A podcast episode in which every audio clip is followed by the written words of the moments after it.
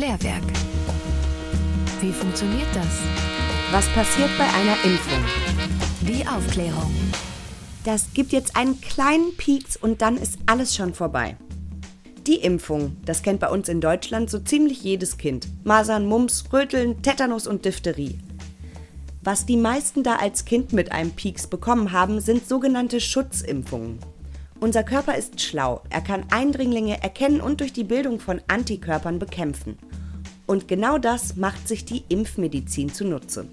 Bei einer Impfung werden absichtlich Krankheitserreger in den Körper gespritzt, aber die sind extrem abgeschwächt und manchmal sogar schon tot.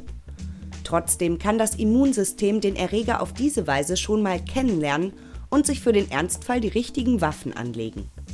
Man unterscheidet im Allgemeinen zwischen der aktiven und der passiven Impfung.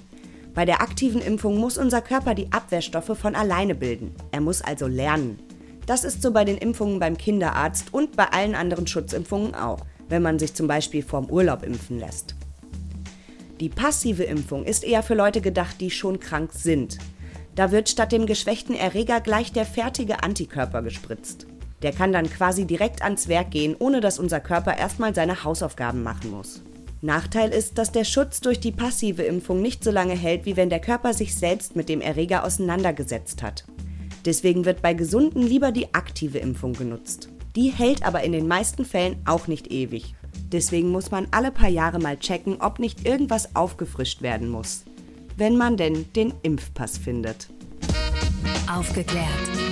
Das Klärwerk auf Köln Campus. www.kölncampus.com www